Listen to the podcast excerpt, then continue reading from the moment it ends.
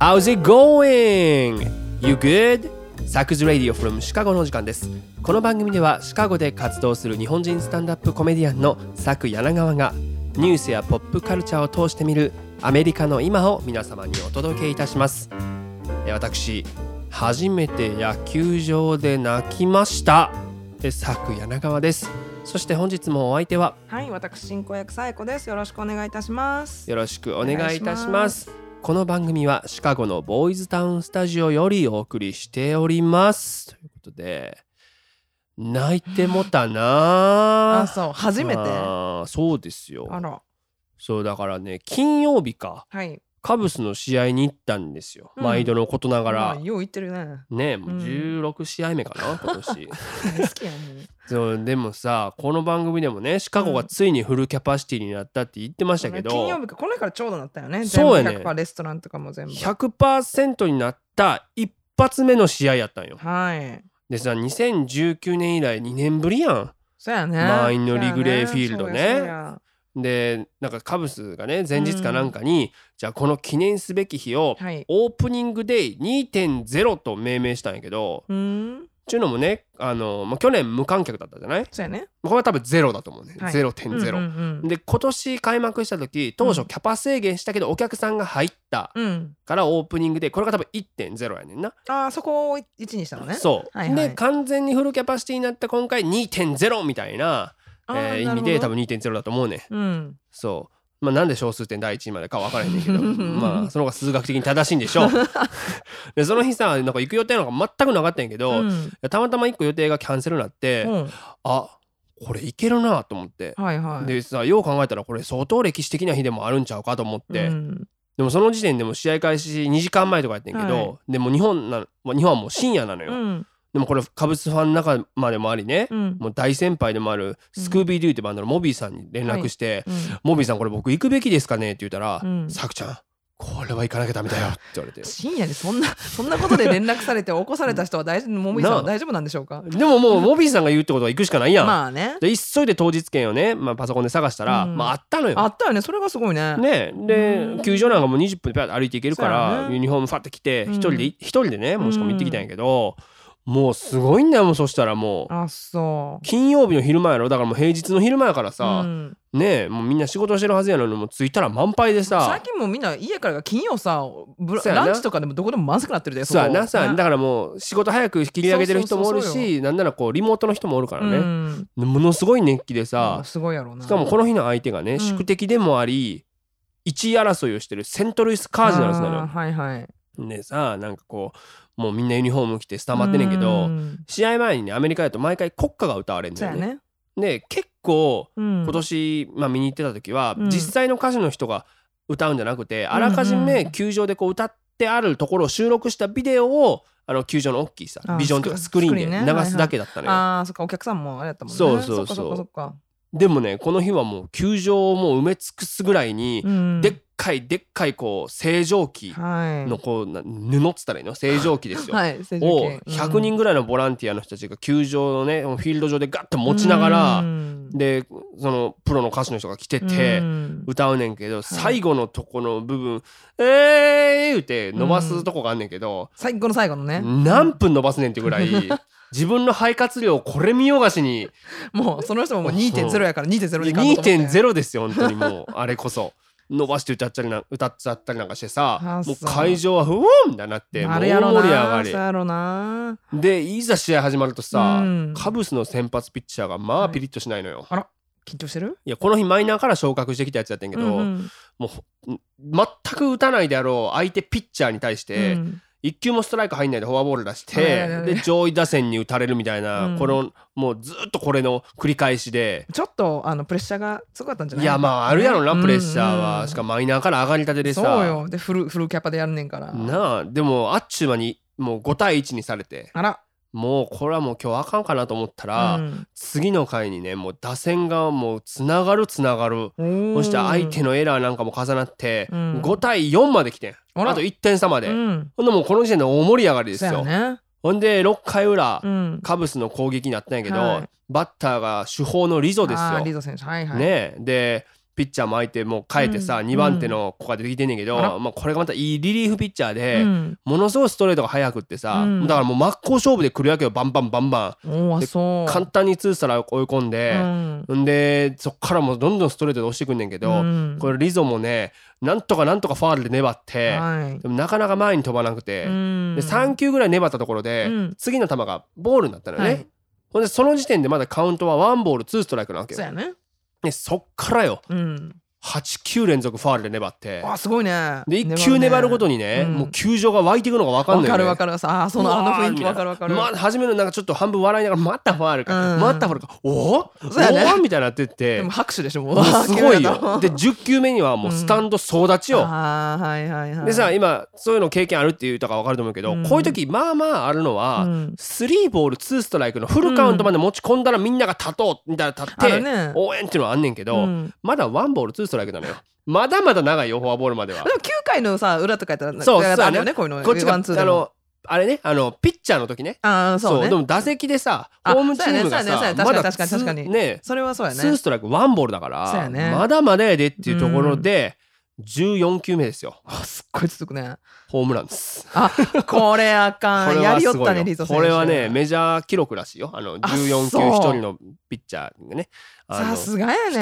のバねッターに費やすってのはもうねものすごいボルテージよもうわーってみんななんなんねんけあどこの盛り上がりなんかすんごい想像できるわかるでしょみんなブワーなってる感じうでさ隣の人とかとみんなハイタッチしちゃってさ、うんでもそう僕ね一人で来てるやん、んななんか僕はちょっとクールぶってあ僕はまあ気にしてないですよ別に絶対そんな盛り上がんないで絶すよ対心の中でもう踊っいてや踊なりっまくてっるてるやろ俺の踊ってるよでもやっぱ周りの人とさ、うんこうハイタッチするタイミングを逃したからいや逃し僕たんやは僕は気にしてないですようんそんなのまあ僕は試合をあの、ね、客観的に見てるだけですから いやいやいもやうカブスの日本も着てんねんけどねめっちゃファンやんそうだからもうあの佇まいなんもならスカウトですみたいな感じでねもう 座ってこスカウあうのなんなら今スコアつけながらあ の弱点見てますから誰やねんっていうまああの悪魔でも平成を装ってまあただ一つ言えるのは僕4階席の安いチケットだったんだけど、うんうんスカウトの人は4階席にはいないよね。いないねいないよいないね間違いないもうちょっと野球をちゃんと見られるところに。そうやねそうで、まあ、同点に追いついてさ、うんこれすごいねでしょうんで7回裏ですよ。はいこれはまああの、まあ、恒例のイベントがあって、うんうんセブンスイニングストレッチなんて言われるんだけど、はい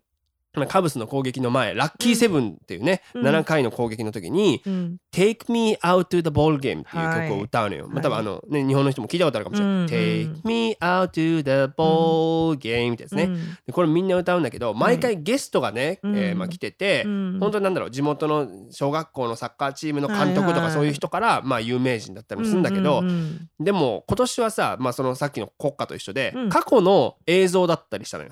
あそうなんや昔歌ってたなるほ人をビジョンで流してそれに合わせて歌うだけだから、はいはいはいはいでもこの日なんと、うんうん記念すべきオープニングデーやからさ、うん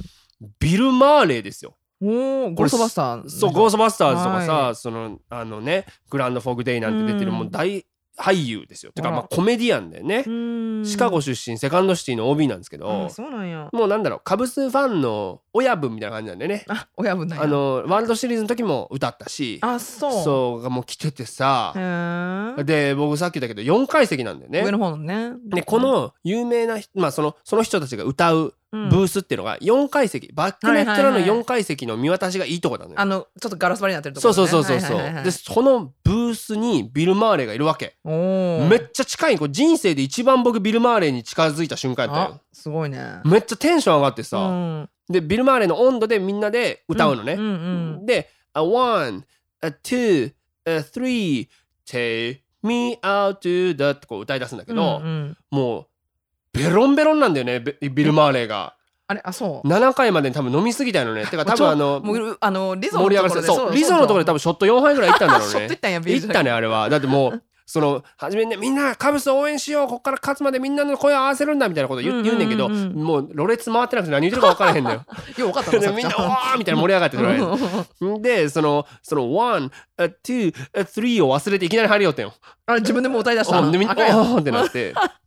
まあでもまあそんなんがあってでも盛り上がってさ、うんビル・マーレーなんかみんな生で見られること人生でそんなないから、そうやねほんならやっぱそういうのが伝わるんだろうね、うんもう見事7回の裏勝ち越しに成功して、あそ大盛り上がりですうよこれええゲームやねでしょでももう,、うんもう感極まってきちゃってさ、はいもうやっとリーグレーフィールドが戻ってきたとか、てかもうなんならそもそもこの日を生生きてこうして迎えられたなみんなでっていうふうに思ってきちゃってさ、うんうんほんでさそのパッと携帯見たらさ、はいメール来ててテレビ中継を日本から見てるモビーさんからでさ、深夜でしょ深夜もうでもハードコアカブスファンだからあもうそ見てんだよすごいねそしたらなんかビル・マーレーもね、うんなんかブースで号泣してるらしいんだよあ。抜かれてたんやテレビでねうんでもなんか余計に感極まっちゃって今思うとうんまあ酔っ払ってるだけなんだ けど、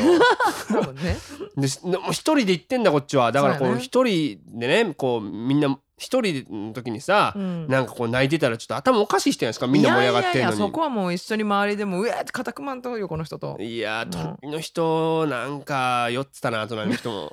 でもそう涙がね頬を伝いましたよあそう綺麗な涙だったあ 自分で言う自分で言野う球場でねほんとうん初めて見せた涙ですよ、うん高校野球でね、うん僕が負けて引退した時もうん野球場では泣いてないからあこそのう僕はうんそうそれで言うとね、はいあのそのことがちゃんと読売新聞の記事にもなってますからの高校の時の僕の最後の高校球児時代の姿があら読んどくリスナーちゃんと聞いててね いきますよ同点で迎えた6回4番の柳川は先頭打者として打席に立ったヒットで出塁し2投を決めた5番のセンターマンヒットで本塁を狙ったいつも守備練習に付き合ってくれる三塁コーチャーがこれまで見たことないほど腕を回していた迷わず三塁を蹴った優勝候補の日大鶴ヶ丘に勝ち越した瞬間笑顔がはじけた。練習後に必ず1時間半、机に向かって勉強し、野球も勉強も100%、自分が決めたことを続ければ心が鍛えられる、と、今大会中も実行してきた。この日、学校の前に散らばっていたゴミを片付けた。正しいと思ったことをやらないと、神様に嫌われてしまう。やれることは全てやって大一番に臨んだ。相手も同じ高校生、ぶつかっていこう。4回には左翼線を破る二塁打笑顔を絶やさずエースがボールを先行させると近寄って「大丈夫」と声をかけた1点差で8強入りを逃した僕だけは下を向いてはいけない首相として気丈に振る舞った泣き崩れる仲間を一人一人抱き起こし応援してくれた保護者に挨拶に回った最後のミーティングを終えると一人で部員の輪を飛び出した涙を抑えられなくなっていたいい子だねめっちゃ感情入れるやんこの10年余りの間何があったんでし ょう そこね突っ込んでいいのかなと思ったんですがねえ何が僕をこんな風にしてしまったんでしょ こうの時のさくちゃんどこ行ったのアメリカのせいです、もう典型的な、ねはいということで今週も行ってみましょう最初のコーナー What's Happening America さてこのコーナーでは毎週今起きているホットなアメリカのニュースを独自の視点で皆様にお届けいたします政治に文化そしてちょっとおバカなニュースまでアメリカの今をランキング形式でお伝えいたしますということで、えー6月でございますはいアメリカでは毎年6月をですね、うんプライドマンスまあプライド月間なんて言って、LGBTQ の権利を称える1ヶ月ということなんですが、はいもうね街中にあのレインボーフラッグっていうの,、うんあのレインボーの旗がささ掲げられてるよね。うんうんうんでほら例年やったらシカゴでも、えーレインボーパレードプライドパレードが行われるんですけども、はいうんシカゴは今年はいち早く10月にパレードを延期するというふうに発表しましたから、はいただなんかこう今のねこのさっきもリグリーヒルドの話だけどさ、うんあの街の雰囲気見てると、うんあできたんちゃうかなと思ったりもするけど思うけどでもあのゲイパレードってすんごいみんな酔っ払いの人がさ、ううんうんうんえーってなるからさ、うんうんうんまあまあもうちょっと後でもいいな10月でよかったそうやよなうんよく10月でよかったんじゃないかなみたいなそうやなねまあさあねということでね、えーまあもともとほらなんで6月にプライドマンスが設定されているのかっていう説明は、うん、シーズン1でやったよねなんかあのあそうやったっけそうそうやったやったやってたんかやったやったこれ僕ははっきり覚えてるわあそう6月2年前だねなんかうん2019年の、えー6月にシーズン1のねエピソード9でやってます。あじゃあ詳しくはねそっちらなもので、はいそうバックナだンかバーらで、えー、そうだからこの前のほさ番組の時さ、うん過去ログでっていうふうに西郷さん言ってたやん言ったっけ私そんなの振るないと思ってその言葉もう死ん過で去るんロじゃグなってほんまいに言った過去ログってさ言って過た去ログ見てくださいってあれほんまにミクシーの時みたいになってそうそうそう時代を感じたけど何も言わんでよいやミクシー出てくる段階であなあなたも一緒よそうね、だからまあニューヨークにあるストーンウォールインというねゲイバーで52年前、はい警察などのね同性愛差別と抑圧に立ち上がる暴動が起こって、まあ、そこから6月っていうのが、まあえーまあ、制定されてるわけなんですけれども、うんでもさレインボーフラッグもそうやったんやけどさ、はい今週シカゴをね走ってる車で、うんやけにあのプエルトリコの国旗を掲げてる人多いなと思ったんよ。うんでそしたら何なのと思ったら6月の第1週目が、うんプエルトリカンウィークっていうのになってるみたいなあねあ。そう1966年にシカゴ市で制定されたみたいで,、うんでまあ、プエルトリコ系移民の人ってアメリカにもね、まあ、伝統的にたくさんいるじゃないですか、そうねうんうんでニューヨークなんか特に人口も多くって、そうねほらあのウエスト・サイド・ストーリーなんかでもね、はいはいあのまあ、描かれたりもしてましたけど、ただシカゴでこのプエルトリカンウィークっていうのが最初に定められたのが1966年のことで、この定められた年に、大規模な警察との衝突そしてそれによるその後の暴動に発展してしまったという歴史があるみたいでね、ねそうなんやそうそうそうだからあのハンボルトパークっていう西の方のところが、はいはいうんああるねのその会場になってしまったみたいで、うんだから今年55年目でしょそれが。おーということで記念式典がね当時の現場そのハンボルトパークってところで行われてたみたいなんでね、はいはいそうだからまあこれアメアメリカとプエルトリコの関係だったり歴史またこの微妙な今の立ち位置っつうのプエルトリコという国のねそうやうんうんえーまあ、それについてはいつかちゃんとねやらなきゃいけないなというふうに思いますけれども、うんまあ最初のニュースいってみましょうかお願いします、はい第3位注目の裁判アイダホ州のモルモン教徒チャド・デイベルとロリバローの裁判が注目を集める、通称ドゥームスデイカップルとしても知られる先月複数の殺殺人罪で起訴されたチャチャド・デイベル夫妻の公判が、えー先日行われたとのことで裁判の中で2人は一貫して無罪を主張主張しており今後の展開にさらなる注目が集まっているとのことです。ねえということでね、はいすごいニュース来たねこれ久々 にはい、いやーなんかこうアメリカらしいと言ったらあれだけども、んてかまあそもそもさ全米が注目とかさうん全米が泣いたという言葉はないやん、はいないねけど久々にこれパンチ効いてる聞 ねいて るね。あの一回このニュースを知ってしまったらみんなこう注目しせざるを得ないっていうところなんですけど、まあこれねでも時系列順にちゃんと説明せなあかんねんけど、うんいかんせんもう人がいっぱい出てくるから その登場人物が多いのよこの事そうや件ね。は。あの、ハリー・ポッターやと思って。そうねだからラジオみたいにこう音だけだと非常にこれ難しい、うん。池上彰みたいにこうフリップを使っあての、じ人物相関図みたいなそね。うそうそうはいはをい。使いたいけど、うん。まああの音だけでいくからあ。はい。あのリスナーもよく聞かないとこれ離脱しちゃうから頑張ってついてきてほしい。いやなんかちょっと補足必要だなと思ったら、はい。あの西郷さんお願いしまあす。、わかりましうたん。はい。まずですね、うん。チャド・デイベルというう、ん。えー52歳のうん。おっちゃんがいました。はい、おさがめた。で、はいこの人は、まあ、モルモン教とだいぶこモルモン教をねだいぶこじらせて、ほまあ、自分は過去に何度も何度も転生つまり生まれ変わっているっていう主張をしてるわけよ。はい。で地球以外のいろんな惑星にもこう生まれ変わってて過去にね。俺は闇の力と戦う光の国のソルジャーだみたいなこと言うてんのよ。あら。で、まあ、言うてるだけでまだええねんけど、はいはいこの人実は作家で、うん。作家自体もまあ自費出版でうんうんこれまで30冊ぐらい本を出してて、うん。まあ、一部の人たちからもカルト的な人気を誇ってたんあだっあ、てでも、モルモン教の人の中やったら結構有そう有名な人ねそうでその代表作が2007年に発表したはい。 「大いなる集い、うん聖地に立つ」っていうまあ作品で、うんまあ、これ僕読んだことないから詳しい内容っていうのは本当に分かんないんだけど、はいまあ、要は SF 小説なんですよ。うーん。で近い将来アメリカは神の道を外れてはい崩壊の一途をたどるとうん。で最終的にはロシアと中国に侵略され、はい。この世の終わりがやってきてしまうと、うんでも清きモルモン教徒は新しい真のエルサレムを築き上げて世界を守るんだっていう、まあ、内容でおーなるほど。そうまあこういう本があったんやって、うんうん。でさて一方はい。これまたあるところ、うんえーアリゾナ州なんですけども、はい。モルモン教徒として生まれ育った、うんロリ・バローという女性がいたんですよはい。ロリさんね。うん。でこの人はまあ3回結婚離婚を繰り返した後、はい4人目の旦那さんと再婚して、うん2人の子供たちとまあ幸せに暮らしてたんやって。なるほど。そんなある時はい。さっきのチャド・デイベルの本に出会うんです。 SF 小説に出会っ た そう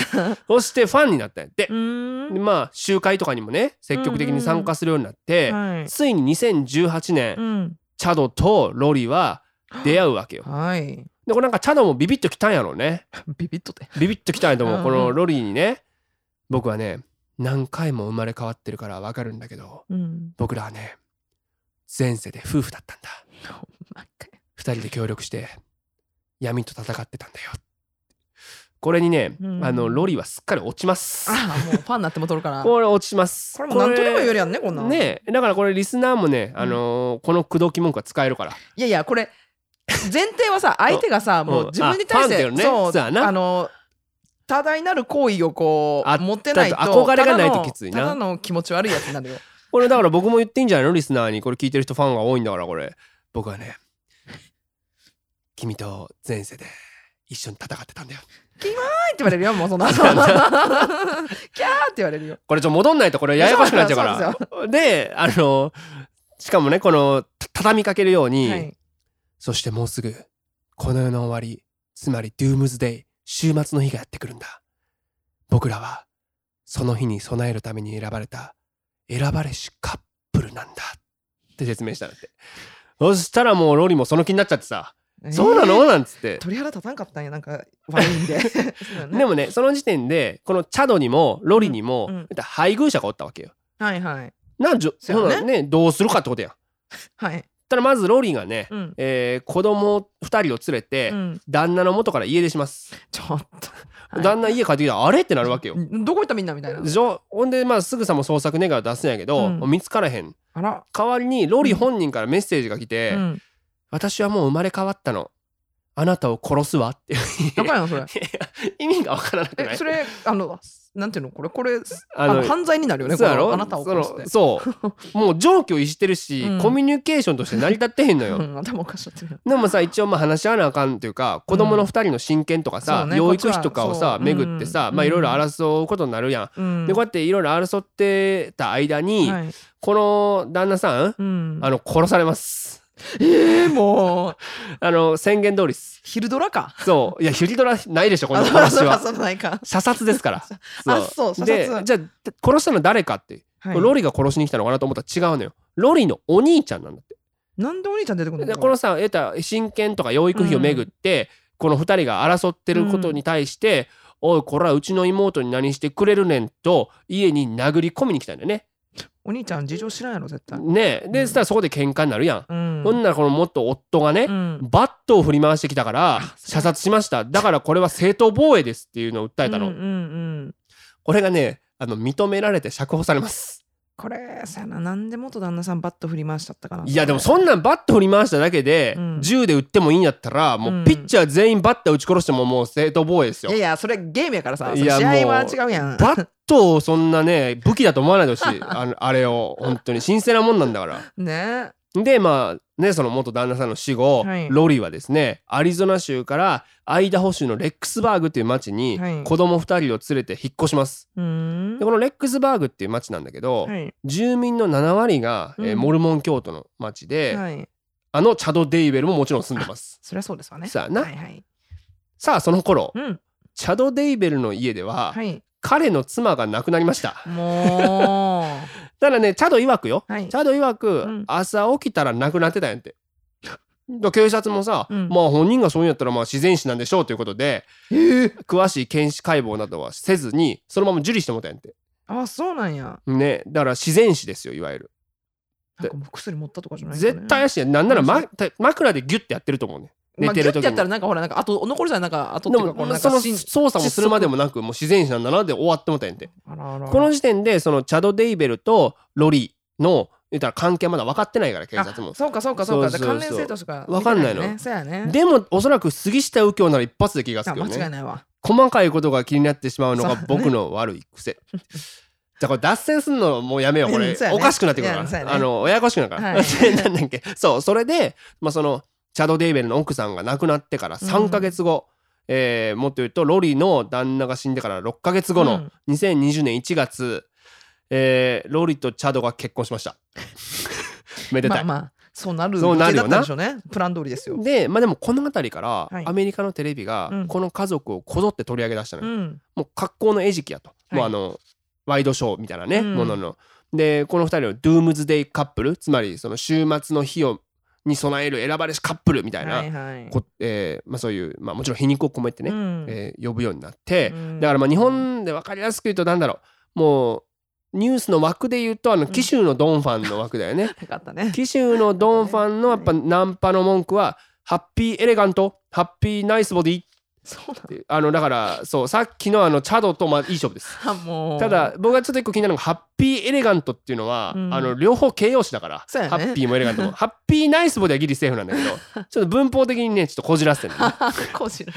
そうでちょっと待ってだから脱線は一回目ようもそううそそうはいれで戻りま しあの警察もねうんあのこの2人がやっぱ怪しいということでついに調査を開始して、うん2人とも逮捕されたのようんでまあさらなる悲劇が起こってしまうんですけど、はい逮捕されされた後さ、うん警察が家宅捜索に入ったんだけどうん2020年6月にうんロリが連れてきた2人の子供いるでしょはいはいこの2人の遺体が見つかってしまったあらあらあらで、えーうんまあ、今年の5月25日、まず2人の子供への殺人罪で起訴されたんですよねあそうなんだまねずはだからなるほど元ね妻はまだちょっとまだ調査中起調査中訴するあはいはい前やったまよだねねあ足りうるなもるほのどがなかったんだよね、はいはいはいでまあその後元妻への殺人罪でも起訴されたということで、でまあ今週やっと公判が行われたんだけど、はいチャド・デイベルですねえ完全否認してます。でこれえーこの状況でむできると思ったんやけど、うんよく読むと殺してしまったことは認めてんのよ。あ子供を子供そのロリ二人のをそうはいはい連れ子さんをのそうそうそう。はいはいでどなんかよく見るとね来たるべき週末の日に向けてうん準備をしていたら、はい子供たちが悪魔に乗っ取られてゾンビになってしまったと。だからもう仕方なくこれはもう正当防衛だから。だから味しめてるから一回正当防衛で。こまさかあのバットそうそうのやりとりを知ってるからあーどうするよこれ。いやだからさもう司法で裁ききれないやんここまで来るとまあもちろん司法としてもこれ裁くんだけどうんななんだろうねこのねもうここまでいっちゃうとさちょっともう厳しいよねこものう理由がちょっとまかり通ったらうちらそう何でもやるねもうそねうやいねやいやだってさくちゃんがちょっとエイリアン化したからさそう私も殺しちゃってごめそうやねんみたいな感じやんかこの番組が終わるんだよそれいでやいそう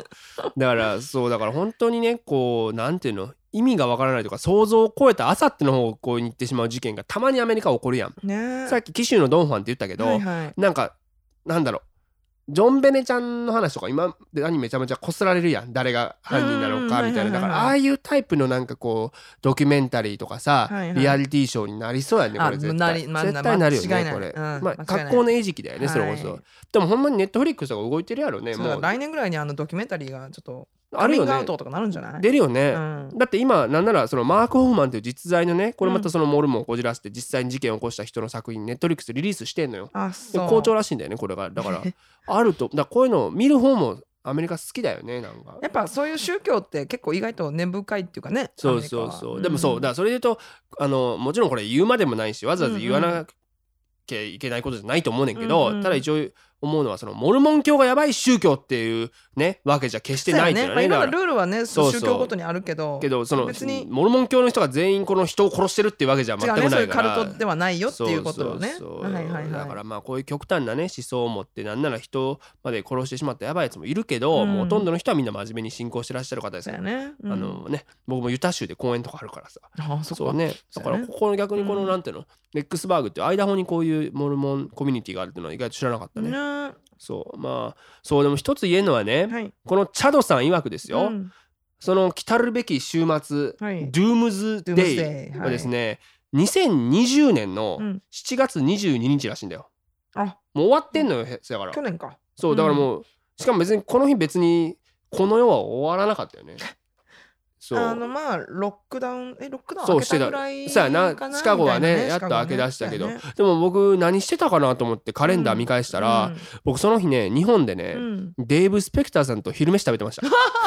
ドゥームズデイですこれが僕ドゥームのズ。デーはいはいということで、えー次のニュースいきましょうお願いします。第2位 BTS とマクドナルドのコラボメニューが世界中で発売され大人気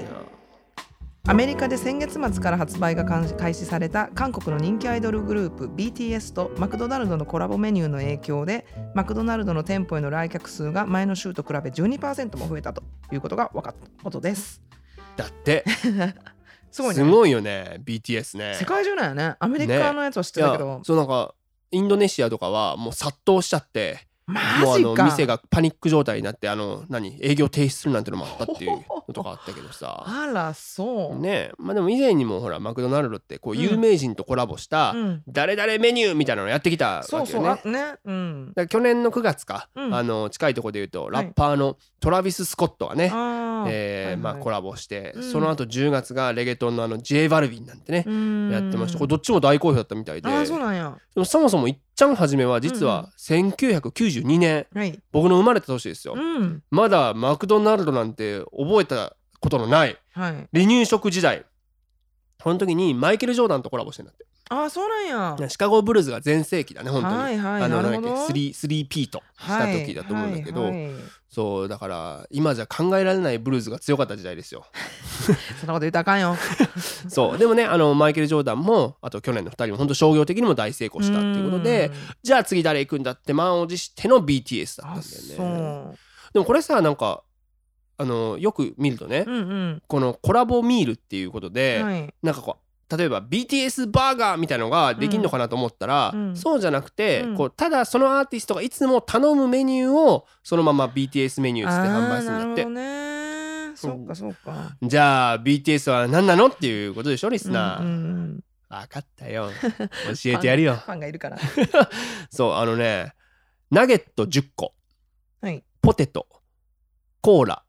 えーそしてなんと今回はオリジナルケイジャンソースもついてくるというコチュジャンじゃないんやね。違うんだってそうですねはい。だからあのサザンスタイルじゃないあの、はいはい。ねそうだからハンバーガーがないんだよねこれ食べないよねよく考えたら BTS は。ね。でもまあナゲット10個いったらさ十箱ってこと？十箱。 10ちゃちゃちゃあの10 10個ピースってあ10ピースね10箱は絶対ないでし ょ工場やんそんなそうっていうね本当にメニューでどうしようそこまでこのメニューに僕自身興味がないっていうあ BTS じゃなくてメうんメニューに興味ない。うん私そもんなないかになナ。ゲットが別に10個でも12個ででもも別ね、にど上うでもげていいんだよるね子いた、あの、Facebook あとか、ああそうのソだーシャルメディアで、友達私でねもその袋を BTS 書いてる袋しか見てなかったから、いはい中身がないとか知らなかったけど、ね、うんでもアメリカ人の子でしょそれうもちろんそう。そうだから本当に今はさね人気すごいよねすごいよね、若い子に。そうはねねだからこれ、まあ、日本にいる人におそらく伝わりづらいと思うねんっていうのもさ、うんこういろんな日本のメディアがね、うんうん。アメリカで大人気とか、はいはい。世界中で活躍してるとかいう言葉でさ、うんいろんなアーティストを紹介してさもうみんなアホみたいに信じるやん、はいはい。でも大体そういうのって日本のメディアが言ってるだけでこっちでは「いや誰それ」はといはかい誰も知らんっていうのが多い言のったもん勝ちみたいなね。そう、日本だねからはい100歩譲って知ってたとしても、うんものすごいニッチで、うんそのジャンルのマニアっていうやつだけが知ってるみたいなことがうんほとんどだとはいはいしたらですよ、うんいや BTS は確実にその枠組みをはるかに超えてるよね、うん日本でも人気なのかな人気だと思うよんうんそうでだから例えばさもうなんだろう、うんな K-POP に興味ないアメリカ人でもうん、うんみんな知ってるところまで来てて私の知り合いの絶対興味聞かへんやんねっていう人も口ずさんでたもんね。 BTS ダイナマイトね BTS を本え当にと思ねだからもう完全にもうメインストリームだよね、はい。僕らが知らない間に、はい。で、まあ、だからねそういう意味で言うともうアメリカで人気って紹介されて本物なのはもううん BTS とうんサクヤナガぐらいですよ、 僕だってもうそれでなんかいろいろなんかだ誰だこいつアメリカで有名なのかみたいなことなんか言うんだからみんな BTS にはなってないけどね全然でもほんと冗談抜きに人気がすごくってさ、だうんって去年リリースしたアルバムが年間1位よそう。ねえあと、まあ、ビルボードのヒットチャートシングルだけで見ても、うん去年だけで3曲1位はい今年も新曲の「バター」が1位で、ねえ全編にわたって英語で歌ってるんでしうょ、んうだからんもう確実に世界中をマーケットにしてるというかさ、ねだからすごい YouTube もアップして24時間で1億再生超えて、自分たちがすでに持ってた世界記録を更新あそまあだからこれ本当大げさじゃなくさ商業的にアメリカで最も成功を収めたアジア人グループといって間違いうないそうやでろしょねうんそうやと思うそうそうそうだから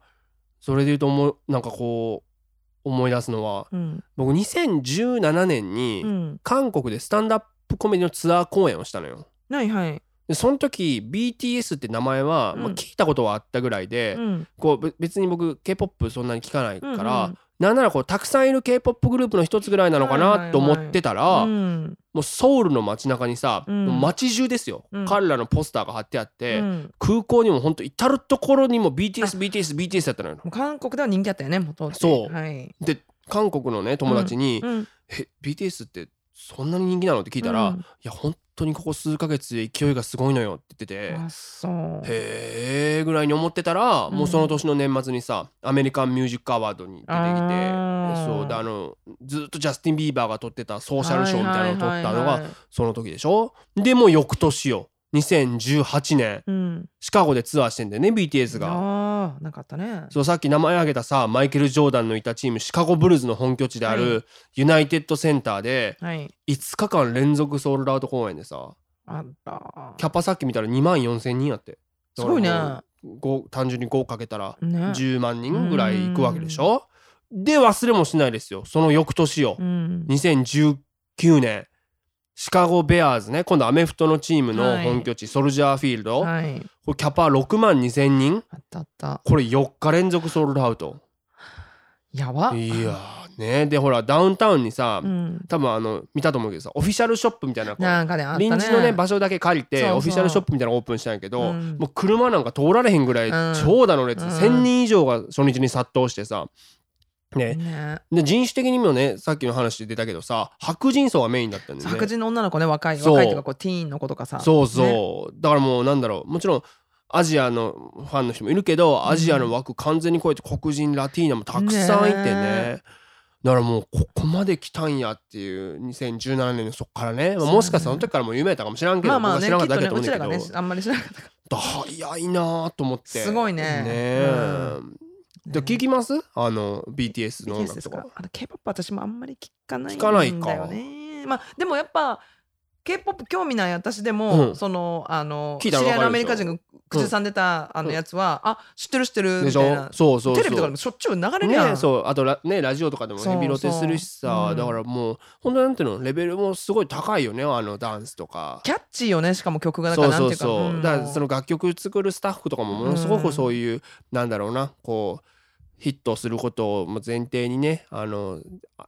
すごいメンバーで作られてるんでしょはい、うで、まあ、ファンがなんか本当に熱心だっていうんで有名なんだよねこれあそうなんかアーミーってなってファンのもうすごこいねとこっちは桜鉄しかいないのにいやいやもうアー知ミー的で知す的よ度合いうちらの方が勝ってるよまあアーミーだもんね、もうなんかちょっと武力行使したそうこのそうやねそうやねでも本当ネットワークすごいらしくってあそうどっかで例えば誰かがね BTS を批判するようなことがあろうもんなら、もうはいファン総動員でもう BTS を全力で守るらしいのよあ怖っだから例えば僕がここでなんかねちょっとでも腐すようなことを言おうもんなら、うんもうすぐもう炎上させられますかどらっかから飛んでくるんやもうそうもう飛んでくるらしい火の粉作が柳川が BTS をディスったみたいな。来るらしいねあそだからいいなと思って僕にもなんかそんなアーミーが欲しいなとう。い思やっいやてサクラテスも何かあったらも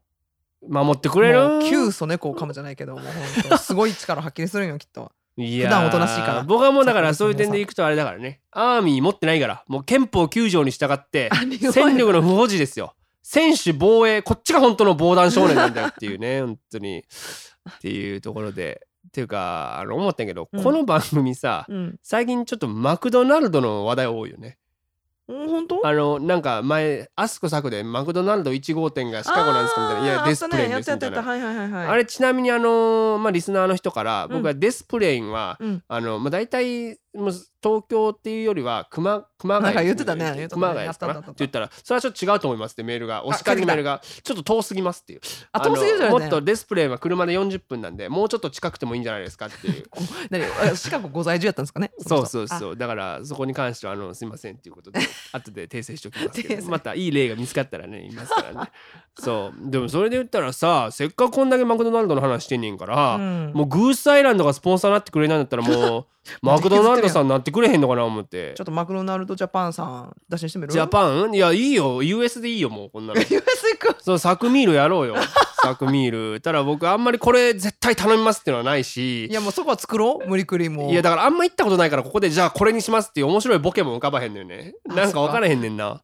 月見バーガーとかでないでしょこっちないない日本だけはもうないいねよオリジナルだかそうら。そうあと C って言ったらマックフルーリーかなと思ったんやけど、うん。あのもうすでに J バルビンが10月にやってたんだよね取られた。うん絶 対ダメだよねこれかぶっちゃう J 被ったらバあかルんビンとねあかんね。そうでもえ行くマクドとかこっちで行かないなたまにねフレンチフライだけは食べたいなってあーわ思かうることはあるたまに催すよねちょっとあのなんていうの私もあのあんまん日本やったらモスモスバーガーみたいな、ああいうこうあスイカ太い型のうんわかるわかよるりもしなっとなっホクてホクじゃない方がいいよねそうそうあカリカリのわかるわかるたまにたまにしなってる人の塩味効いてるやつのあれいいんだよねたまに欲しくなっちゃうんだ 俺いやってーいうでのもはそうでもさそれこそセットみたいなのこっちで頼んだらさアメリカで、なんか自動的にうんチーズバーガー2個ついてくるやつとかない、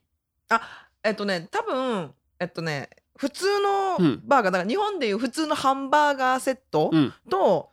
チーズバーガーもかなチーズバーガーセットは、うんあのちっちゃいやんかサイズうん、もだから多分2個ついてくるはずあれうそもそも頼んだ時点でさまさまだからビッグマックやっけとかさ、うまあ、他にもなんかバーガーあるやん、うんなんか何があるか私まだ行かないから分かんないけどでんそれは確かバーガー1個やった気がするミールミールっていうかこのセセットで頼むと、 2つ来るってちょっと考えられへんよねまあ、ちっちゃいやんほら、まあなだってビッグマックに比べたらもうあんまり普通にそうやな2分の1やんごきさんだから2つまとめてギュッてやったらビッグマックになる もんねあの一緒にそれ揃えばいいのにパチンとやったねらそう数量でそうだね何でこう入れるんやろねだから間違いかなと思っちゃったことあったもんななあおまけみたいなそうっていう薄違ういよエピソードしか話せないっていう 1位行こう早く1位、はい第1位ピューリッツァー賞が発表特別賞にジョージ・フロイド事件を撮影した少女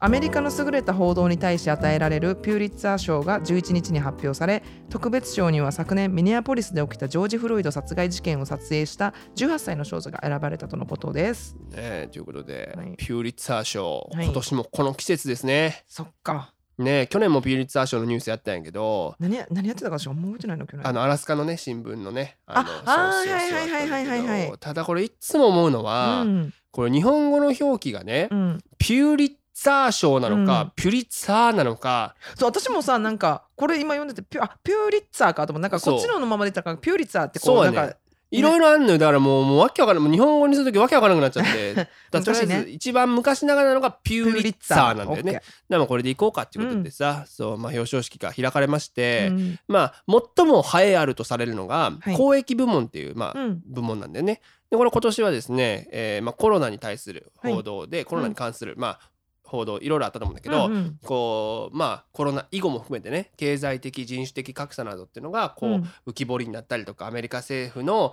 こうやり方がここはこうもっといろいろあったんじゃないかみたいなことをね、はい精力的に取材した、えーニューヨーク・タイムズうん横綱、えー横綱が受賞するというね、はいえーまあ、取材力の違いっていうものをまあ見せつけたっていう形になりましたけども、でまあ、特別賞っていうのがね、えーまあ、はいあるんだけども、これはですね、えーミネアポリスのジョージ・フロイド事件をスマホでね、撮影して、うんまあ、結果的に世界中に拡散するきっかけっはていいうのを作った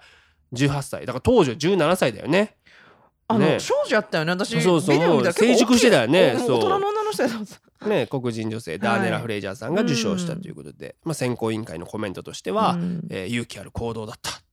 ねそうよねこれは大きいきっかけになったからねねまあだってこののビデオが正直拡散されてなかった、うんなんなら撮られてなかったら、うんもしかしたらこの事件そのものがなきものにされてたかもしれんもんね。なんか分からんかったもんね何があったかっていうのがう実んそ際うそうそうそうそうだからね、えーそそもそも去年の BLM 全体に波及してなかったかもしれないし可能性あったあるよねね、もう裁判のここともこの番組でありましたけど、うん裁判そのものも起こってへんかったかもしれないっていそうとこあろでねるあるうんね、だから結果的にミネアポリスの警察組織の再編っていうことにもつながったと思うそとうねうんまあねミネアポリスだけじゃなく世界中に与えた影響っていうのは計り知れないっていううことでんあのビデオはそうね、うんまあでも本人はねあうんのやっぱこうずっと苦しんできた部分はあったみたいでやっぱありそうなのねだって単純にさ人が亡くなることにさとこにさカメラあー向けたことってまあないやん僕らも人まあ生で。まあでも人が亡くなるとは予想してなかったやろうけどねもちまあでそもうそう結果的にそうだったらまあそうやねでしかもそれが世界中にあんなになってしまって、うんしかもまあなんか言われのないこうね誹謗中傷とか、いやお前取ってないで助けに行ったらよかったやんとはいはいはいはいかはいで本人もそこに対してのこう自責の念というか、はいはいまあねもちろんあの状況でねどうこうできるものとかないんだけまあう警察ど、に対してねねということで、まあ、まさかね本人もこれだけの大事件になるなんてこの時ね、えー思ってなかったし、ねこの場に居合わせた誰しもが思ってなかったと思う思ってなかったやろうねまあね、まさに世界を揺るがす映像になったとはいいうことでねだからまああの去年はやっぱさコロナうん BLM っていうのがやっぱ2020年のキーワードなのそうやかなねっていうところで、まあうん影響自然な大きかねっ流たれだよねだから今う年んそれで言うと何なんだろうなと思ったらやっぱまあもうね半年うん過ぎましたけども、はいこうねだからワクチン接種開始とかさそうよねポストコロナ、ねそうねねポスコロナト後コロナにやっぱなってくるだろなうねるんじゃない、うんだからまあ来年のねこの時期も何かを、えー発表しますから、はいなんだろうなということを、えー注目したいなということで、うん What's Happening アメリカのコーナーでございました、えーここからはサクズウィークリーアップデートのコーナーでございますということでそう先週さ、はい、郊外のショーに出てきたんですうよ、ん、であのカブスの試合の直後だよお金曜日そう終わっあらあらてデーゲーム終わってさで大泣いた後やもそう泣いた後、うん大急ぎでもうシャワー浴びて、はいスーツに着替えて車でね1時間半ぐらいかかう、うんるうんレモントっていう街、はいはいあ知ってますうんきあの聞いたことある聞いたことある行ったことはないから通り過ぎたことあるち初めて聞いてさ、うんてかあのっちゃい町よねでもねえだって人口1万6,000人やって BTS だったらすっかすかですよこれ本 当にここでライブはせんやろねし BTS ないよこんねなとこででもまあそのコメディアンのラインナップもすごいラインナップでさあそでソールドアウトなんですようへえもうねでこれがねなんか屋外のこう、うんなんていうのバーみたいなところにステージがあって、はいでうんうん屋外なんでねパティオっつってこう、なんかはいテラスじゃないけどいいねいいね今の時期いいや最高んでしうょ、んでまあ渋滞もあるからともちょっと早めに出たから、うんこう会あの20分前ぐらいに着いたのよはいはい会場にね、ほんならもう満員の客席でもうすでにもうぶわって満杯になってあそうご飯とかみんな食べながら待ってんだようんねうんショーを。ほんでいやーこれおしゃれなとこやなと思って雰囲気もいいなと思ったらあそうやったんやうん主催のやつに「ちょっとサクちょっといいか」っつって、うんうんちょっと呼ばれて、うんこれちょっと言っとかなあかんねんけどはい今日の公演中なあの電車が通るかもしれないんだって言われて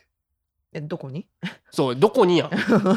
どういうことと思って聞いたら、うんうん確かにその会場の屋外ステージよう見たら、うん横に線路がこうファーってあるわけよ。えメトラメトラのそう線メかトなラあのーそうそう線路があって、はいはでそいつ曰くね前回と前々回もここの場所でショーやった時に、こうコメディアンのネタ中に電車が通過したんだってうんうわでもこれねいつも時間がバラバラでいつ来るかが分からへんってい うのよ。ーあらるよう遅れんのよメトラでしかもものすごいうるさくてそううんでこれマイクの音量には語れへんよっていうごめんマイクの音量は語れへんよってそういうのやよ。ろねだから実質あのもうなんていうのネタを中断せなあかんかもしれないだろうでも電車が通ってるで間も任せるよグッドラックって言われたのようわーもう OK はしゃあないなと思ったけど、うんまあ、心の中では10日僕じゃないやつの時に来ますよ うに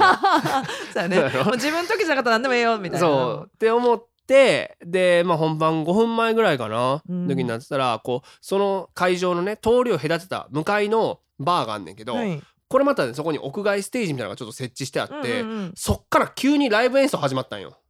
向かいのバーって結構近い近かめっちゃ近いもうあそうもう目と鼻の先ですよあらあらあらでおっちゃんがね舞台で一人でアンプつないで演奏してんのよ、うーん音楽をねう、んでいきなりあのビートルズの「In My Life」ってわかる、?There's a place あ I remember っていうそれを歌い出したのえっと思 ってねえなんか次にあの「ミシェル」ってあのビートルズの「I love you I love you I love you」みたいな何あのビートルズシそうョーみたいなちょっと感じだったかなしかもなんつうのちょっとこう微妙なんつうのいい曲なんだけどその自分の自己をベタじゃないとこで来てんね満足あーじ自分のリストをちょっと俺ビートルズ知ってるぜリストみたいなちょっと初期から中期に行くとこらへん行けるよ僕みはたいいな、はいはいでもう越に入ってんねんけど、うん いやいやちょっと待ってくれと本番始まんねんけどこっちはと 思ってでこっちはさマイクだけやそうやんね向こうはアンプギターもあるわけやんそうやね太刀打ちできへんかズンらチャカズンチャカ言うてるもんね激聞こえしてでもちょっとパッと向こう見たら、うん客2人しかおれへんのよ そのそう屋外政治そうってことはさその歌ってるおっちゃんとうん客2人合わせても、うんビートルズの数に満たないわけ よリンゴスター1人分足りないのよあのまあまあでもほらそこで働いてるサーバーの人とかさそうそう、ねそれ合わせあの入てやっとビートルズぐらいなの こっちはもう80人いんだよあすごいねそうそそううなるんしやたらなんかこっちのさショーのねその運営してるバーのオーナーがもうブチ切れてもってそれはそうよね女性なんだけど、うん私あのバーに乗り込んでってあの親父に今すぐ演奏やめるように言ってくるわとか言 って言ってまいよっすてごいすごいうんで大丈夫かななかなか帰ってこうへんなと思ったら、うん10分ぐらいしてね、うん満面のドヤ顔でその女オーナーが帰ってきて「はいはいさあみんな交渉完了よショーは始めるわ」っつってかっこええあじゃあでちょっと遅れて始まったんかなあそうじゃあもうややめることにどうしたそかうなちょっと止まってん歌おすごいすごそいうすごいほんでよっしゃと思って、うでん司会のやつが舞台上がってさ、わーってみんな盛り上がってショー始まった思ったら、うんその向こうのバーから「うん ヘイジュー」爆音もう仕返しされやてるめやんさせられてへんやんってまあでもさよう考えたらやめさせる権利なんかないのよそりゃこそうやわっちにだってそいつもきっとさブッキングされて1時間ぐらいかけてきたわけやんそうそどうっかからねお客さんも払ってるやろ二人やけどおお金そうだからうそそいつの演奏楽しみにしてんのよお客さんもでもさちょっと心の中で思ったら人数の差あるやんうんそうやろうんうんわかるわかるで完全にコメディのお客さんも音楽の方でも集中が切れてんのよ耳がどっち行っていいかわからんくてんでも司会のやつも熟練やからさうんうん頑張ってこう笑いも取りながらうんこうやっと集中が戻ってきたなとうんいうぐらいの時に「なーなーなーなーなーなーなーなーなーなーもうなさこうやって肩ー開してこうなるよねもう二人こっでちねのこっちのお客さんもヘイジューズって長いんだよこれが終わらんやんあれ一生あれフェードアウトしないと終わんないから なーなーなーなーなーなーってなるまでなんかもうなんか早く終われよと思ってもう地獄ですようんで、まあ、2番目のコメディアンになったんだけど、うんその途端今度はさうんビートルズからビージーズに方向転換してくんだよ本当にえ同じおっさんおっさんよ本当にもうと思ってしかもあんま盛り上がってないんだよ俺こうのんビージーズの方はこの2人に響いてないんだこの客に、うんでそれを察してからなんか今度 MC しだしてああのみんな今日来てくれてありがとうねってあかんいやあかん2人だよあおかん前あかっんていうあかんあかんでなんかもうでもうだ声と声でかぶっちゃってそうよねこっちマイクで向こうもさマイクでこうやって、まあ、さっきのがまだ良かったんよ音の方が。もうあかんやんもうわわちちゃゃわわちちゃゃやんなやと思ってでそのつ中で満を持して僕が呼ばれたんよ舞台にあらそしたらでもねここで奇跡が起きておう演奏がうんちょっとおっちゃんも疲れたんやろね、うん中休みに入ったのよ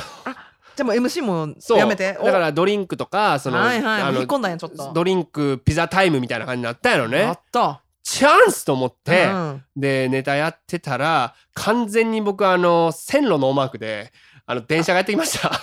メトロ来 たメタ来たうるさいよねカンカンカンカンみたいなもうそうもう完全に来てあのでさっきのさその主催のやつが僕にしてきた説明やとさ、うんちょっと電車が通り過ぎるかもしれないけど、まあ、中断するかもしれないんうんだうんうんみたいなぐらいだったから、うんうんただのなんていうの普通の旅客なんていうの人を乗せた電車やと思ったら完全貨物電列車みたいなの来て、一番長いやつやあの6分もう半中断です。あれね郊外住んでる人はね ご存ご存知かなメトラっていうこう日本でいう何あれは貨物列車かいやそうやねもううんしかも遅いのよそうなのよ歩いた方が早いんちゃういうぐらいのそうゆっくり、ものすごい大きいし長いんだ時よね。速何あれ15キロぐらい未来で走ってんの よ。で夫もおっさいのよねカンカン言いながらでだから僕もちろんあのー無理ですよネタを続けるのは。だから一回バー行って帰って6分間電車が通り過ぎるのをあの、まあ、待つしかないわけもよ。う途中でやめてもうもうそうここはもう立って待っとく感じでもどうしようかなな思ったら、うやんっぱこうお客さんに一人ずつ挨拶に行くっていうあのねあー来てくれたそうだらねよろしくねっつってこう握手して あの何演歌歌手の人がよくやるや つディナーショわーかるほんで6分半終わって満を持して舞台上がってふうみたいにしたら今度またビージーズ来たからいやーいいショーですよいやーいいショー、ままああ、そうねでもあの20ドルいただいたからギャラを。そっか20ドルいただいはいてはい帰ったということで、なるほどえーまあ、こういうショーをね経験してこういろいろね奥行きが出てくるんだろうなそうよねといこうことハでプニングに対してもね対処できてるそうですよ、ねだからもう電車は怖くないねただやっぱビージーズはちょっとま だどう対処していいか分かんないそっちの方がうんこ怖いっちの方がちょっときつかったねうん、うん、ということで、えー今週の「サクズウィークリーアップデート魔界のお話全略シカゴより」のコーナーは「レモンとの悲劇」でございましたここで番組をお聞きの皆様にお願いです。サクズレイディオフロムシカゴでは番組をご支援していただける方々を随時募集しております。世界中でポッドキャスト、そして YouTube などでお聞きいただけるこの番組には皆様のお力が必要です。シカゴからアメリカの今を継続的に発信できるよう力添えをいただける方々、企業様などいらっしゃいましたら、サクズレイディオ at gmail.com までご連絡を。えーペンモアカウントやペイパルでのご参加も可能になりました。ポッドキャストの概要ページ、もしくは YouTube のこちらのアドレスにお願いいたします。えーどのような形でも構いません。皆様のご協力が必要です。ぜひともよろしくお願いいたします。ということで、次のコーナーに行ってみましょう。サクズウィークリー・イングリッシュ。このコーナーでは便利な英語表現や今アメリカで流行りのフレーズを紹介していきます今すぐにでも使えるそして使いたくなるようなフレッシュな英語を一緒に学んでいきましょということで、えーまあ、さっきの話の続きですよ。うはいえー左側の、えーいわゆるバーに僕が注目していたらはい右側から長い電車がやってきたはいその時に言った一う言ん「For real」「For real」っていうのはですね「マジで」っていう意味でそうす。やねあのマジかみたいなねもうこうマジかその心の叫びがねもそう出た時にねあのほんまにっていうかマジでっていうう時そのうね人に言うそうっと「for real」って言ったらそうやねそううんそうマジみたいなていうそうねやね表現これ結構使えるからねそうやねえー言っていきたいと思います。Repeat after me. For real? For real? さて次のコーナー行ってみましょう。Ask サクアスクサクでは毎週リスナーの皆様からのお便りを募集していますご質問からお悩みご感想など何でも構いませんラジオネームをお書きの上サクズレイディオ at gmail.com サクズレイディオ at gmail.com sakusradio at gmail.com までどしどしお送りくださいということでですね、えーまあ先週もちょっと荒れまして先々週も荒れましたけども今週もどんな、えーお便りいただいているのかあと来いうてたよねことで、えーラジオネームたぬきっちゅさんからのね、えーお読みしたいと思います。さくさん、さえこさん、こんにちはこん。にちはいつも楽しく聞いています。サクさんのご著書も購入させていただき、読ませていただきました。ありがとう。大変勉強になると同時に勇気づけられる内容でした。おおやっぱり、 えーご本の中でもおっしゃっていましたが日本にもスタンダップコメディのシーンを作り上げたいとのことで、えーそこで質問なのですがサクさんが日本でこの人がスタンダップコメディをやったら面白いだろうな、えーこの人とコラボしたいなという方がいらっしゃったら教えてくださいということでうーんまあ面白いねこの質問はあのこれいい質問じゃないですか、ーねいろいろ考えましてねまあどうですかちなみにそうねいや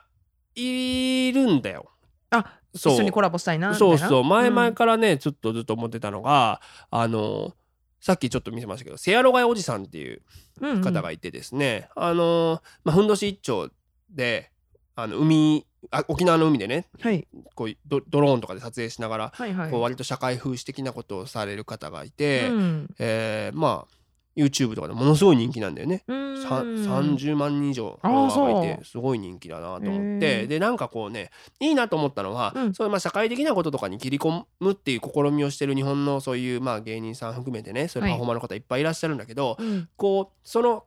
なんて言うんだろうな切り込み方っていうものがすごくこうスタンダップコメディに近いような形で、まあ、風刺を含みながらもちょっとそのままさ日本語で伝えるとまだなかなかこう毒がありすぎてうん伝わりづらいっていうところとかも、うんもうなんかこう例えばこう早口で喋ったりとか、はいこう景色をうまく使ったりとか、あそっか YouTube でやったからかそうそうそうはいはいはいはいとはかいはなんいかこうすごいねなんて言うんだろう工夫が見えたんだよね。なるほすごいどでそれでやっぱこれだけ実際こうシーンを作ってらっしゃるからね自分の中でうーんあいいなと思ってで日本でさこの前ちょっと戻ってた時にお会いしたのよ。あそう女のさやっぱもうそ考えてはることもやっぱすごいこうしっかりしてらっしゃるし、まあ、しっかりしてる僕がね上から言うのもおかしいんだけど、うんああいいなと思ってなんか一緒にできたらいいですねみたいな話になって。うんうんほんで、あの、じゃあ、やりますかっつってあ、今回、そのうんセアロガイおじさんがね、うんあの、英語版で初めて出さはったのよ。うんあそうで、そのオリンピックっていう今、いわ時事ですよ。オリンピックやるべきかどうかっていうところを、で、日本政府とか IOC の今のあり方についてちょっと思うことがあるってことで、それを作るっていう時に、日本語の原稿をいただいて僕が英語に直したの。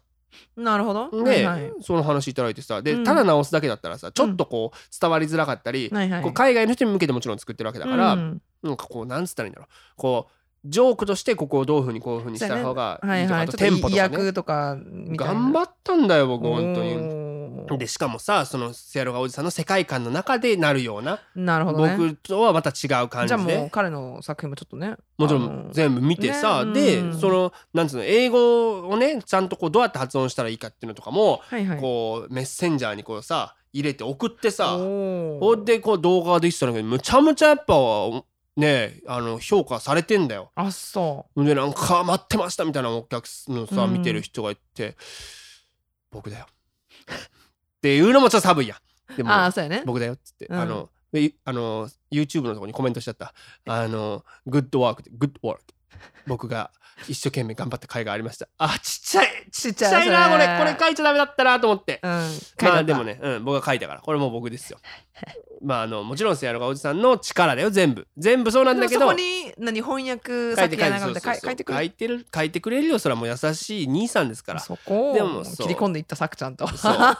あのちょっと目立ちたいエゴが出 ちゃったこれいらないんでこのエゴはねでもまあでもなんか本当ね一緒にね将来こう回っていけたらなっていうことがありましたねすごいねの、うんぜひ動画の方ね実を言うとねこの今日の収録が終わった後、はい一緒に YouTube でやるのよちょっあそうなと のそうそうなんかこう対談番組みたいなねいいねえーいいねそのせいろがおじさんの、えー YouTube の中でね、えーいろいろこうコラボしたりしますからおいいじゃなぜいですひかね、えーそこはねご注目、チェケラーということで、うんやっぱもうそれ人気のある人にどんどんあやかっていこうかなっていう ねおんぶに抱っこでおおんぶに抱うっこん、それしかない自お分おでおんぶになってないこれ大丈夫おぶおぶられてもらってないのこれはオブラおぶってもうバ捨て山ですよいつか捨てられると思うんですよ本 当にということでおばあちゃんだと思うもうこの番組では毎週リスナーの皆様さくらですの皆様からのお便りを募集しております宛先はさくずレイディオ at gmail.com えー私、佐久柳川、インスタグラムや YouTube、公式サイトなどでも随時情報を発信しております。お聞きの方々は、インスタグラムの佐久柳川、そして YouTube も佐久柳川公式チャンネルをフォローしてください。そして今お聞きのサクズレイディオをもしお気に召した方々がいらっしゃいましたら、ぜひ SNS などでシェア告知してください。えーそして改めてここで告知でございます。私の著書、ゲラップスタンダップ戦うために立ち上がれが好評発売中です。えー現在 Amazon で予約が可能です。ローマ字で作柳川と検索してください。ぜひぜひよろしくお願いいたします。ということでね、えー日本はもう梅雨終わったのかなあそっわかかんないけどね、うんえーまあここから夏も楽しい楽しい夏がね、はいい、ろいろまあもちろんコロナとかありますけどね楽しいこといっぱいあると思うのでね、えーぜひこのラジオをですね4回ぐらい聞いていただいて来週を迎えていただければ、えー嬉しいなというふうに思っております改めましてまた来週お相手はさくやながわ最高でしたバイバイバイバイ